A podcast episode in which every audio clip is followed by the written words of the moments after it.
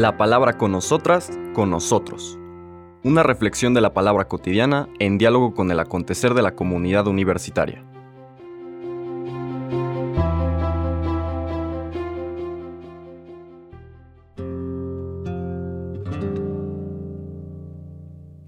Hola, buenos días. Bienvenidas, bienvenidos a la palabra con nosotras, con nosotros. Hoy lunes 28 de noviembre, primer lunes de Adviento, nuevo año litúrgico, como comentábamos. Ahora nos va a acompañar a lo largo de todo el año el ciclo A, dedicado al Evangelio de Mateo, pero como ustedes verán, durante el tiempo de Adviento hay distintos tipos de evangelios y lecturas, porque no siguen un solo evangelio, sino que son temáticas. Entonces vamos a escuchar lecturas de Mateo, lecturas de Lucas, de Marcos, prácticamente de todos los evangelios sinópticos, preparándonos para lo que este tiempo de Adviento significa.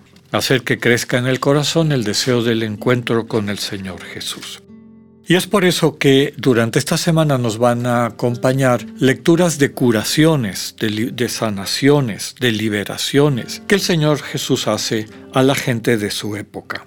En particular vamos a leer el día de hoy y me parece que mañana también el capítulo 8 de San Mateo, que se conoce así como el capítulo de los milagros del Señor Jesús, llama la atención que es exactamente al terminar el Sermón del Monte, capítulos 5, 6 y 7, como poniendo el ejemplo el Señor Jesús de lo que nos invita en el Sermón del Monte, lo va convirtiendo él en vida en su cotidianidad, es decir, sanar y liberar para que el ser humano pueda hacer plenamente lo que está llamado a hacer.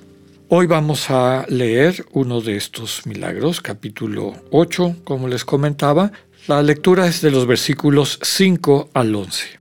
En aquel tiempo, al entrar Jesús en Cafarnaúm, se le acercó un oficial romano y le dijo, Señor, tengo en mi casa un criado que está en cama, paralítico y sufre mucho. Él le contestó, voy a curarlo. Pero el oficial le replicó, Señor, yo no soy digno de que entres en mi casa con que digas una sola palabra, mi criado quedará sano. Porque yo también vivo bajo disciplina y tengo soldados a mis órdenes. Cuando le digo a uno, ve, él va. Al otro, ven y viene. A mi criado, haz esto y lo hace. Al oír aquellas palabras, se admiró Jesús y dijo a los que lo seguían, Yo les aseguro que ningún israelita he hallado una fe tan grande. Les aseguro que muchos vendrán de oriente y de occidente y se sentarán con Abraham, Isaac y Jacob en el reino de los cielos. Palabra del Señor. Como les comentaba, estamos empezando no solamente un año litúrgico nuevo, sino un tiempo litúrgico nuevo que es el del Adviento. Adviento que literalmente significa espera del que viene, expectativa ante el que viene y que dura, como ustedes saben, cuatro semanas, dependiendo de la fecha o el día de la semana en el que cae la celebración de la Natividad del Señor, pues suele ser 28 días, un poquito menos, dependiendo de ese día de la cuarta semana en la cual cae la fiesta grande, una de las dos fiestas grandes de nuestra fe, la fiesta de la Natividad. Estamos en la primera semana, verán y veremos en los próximos días cómo las primeras semanas tienen una característica específica que están encaminadas a la segunda venida del Señor Jesús. En Adviento esperamos nuestra esperanza está cifrada en esta venida del Señor Jesús, no solamente al final de los tiempos, como lo veremos, sino en lo concreto de nuestra cotidianidad. Del día 16 en adelante la novena previa a la fiesta de la Natividad, entonces veremos que las lecturas focalizan en la primera venida del Señor Jesús y lo que era la situación del mundo en aquel entonces, cuando el Señor viene a traernos esta sanación y liberación. Por eso la primera semana subraya, presenta cómo el Señor en su vida pública sana y libera a sus apóstoles, sana y libera a las personas que lo rodean. los convierte, como veremos, en pescadores de hombres, transforma sus vidas, les capacita para que a su vez ellos y ellas puedan transformar las vidas de otras personas. El capítulo 8 de Mateo está especialmente, decíamos, centrado en esta serie de manifestaciones de la fuerza del reino, es decir, de lo que Cristo viene a traer, básicamente sanaciones y liberaciones.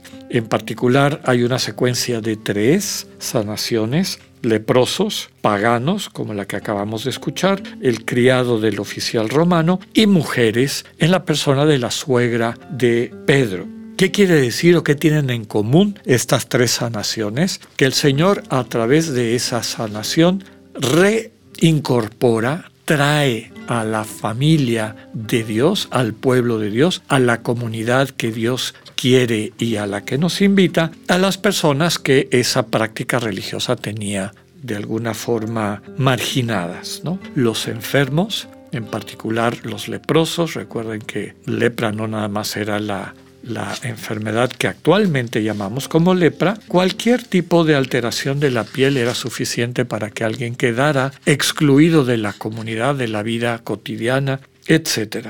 Más toda la carga que, que implicaba el creer que detrás de eso había un castigo de Dios y la gente tratando de escudriñar su conciencia para ver por qué razón Dios les mandaba ese castigo. Entonces el Señor cura leprosos, cura también paganos, como es el caso del sirviente de este centurión que se acerca a él para pedirle. Y el Señor no solamente lo cura, permitiéndole acercarse a, nuevamente a la vida cotidiana, restituyéndolo a la plenitud de la vida humana, sino que también alaba la actitud que tuvo este centurión. Dice que en todo Israel no ha encontrado una fe tan grande. ¿Qué significa esto de la fe? Básicamente confianza en el Señor Jesús, confianza en lo que Él representa también. Se confía en Él y en su manera de acercarse al misterio de Dios, en lo que muchas veces hemos dicho es una nueva religión o una verdadera religión que sustituye esta pseudo religión que era parte de la devoción popular de la época, que estaba centrada en la vergüenza, en la exclusión, en los privilegios, en la separación, división, fragmentación de la familia de Dios, dejando a unos y a unas fuera y unos cuantos detentando el poder y la riqueza y medrando, aprovechándose de sus hermanos y hermanas. Y en esta estructura destructiva y sin sentido perdían todos, perdían las víctimas, perdían también los victimarios. Entonces, el centurión tiene más fe. ¿Por qué? Pues porque cree en Jesús, cree en la propuesta de Jesús, es decir, siente que tiene el poder de sanar la vida de su criado y desde luego transformar la vida del propio centurión y por eso acude a él y le dicen, no necesito que vengas o porque yo no soy digno de que entres en mi casa. Recuerden ustedes el desprecio que el pueblo judío sentía y mostraba a los que no eran de su religión o su linaje, porque la religión estaba muy vinculado, vinculada a ser descendiente de Abraham. Y acá lo que dice es que este hombre, cuya fe no solamente es confiar en Jesús, sino también que viene es una de las pocas personas que viene a interceder por otra. Y en este caso, un criado, rompiendo los esquemas, los esquemas propios de la sensibilidad de la época. Para este hombre, el criado, su criado, era un hermano y sufre mucho y por eso busca a Jesús para que lo sane. Por eso termina todo el relato diciendo que en esta nueva religión, esta nueva manera de entender la relación con Dios, no es cuestión de descendencia, linaje, sangre, ni la práctica propia de la piedad de aquella época, sino el tener esta confianza, el dinamismo del amor que transforma vidas. Que sepamos vivir la verdadera religión. Que así sea, que tengan un buen día, Dios con ustedes.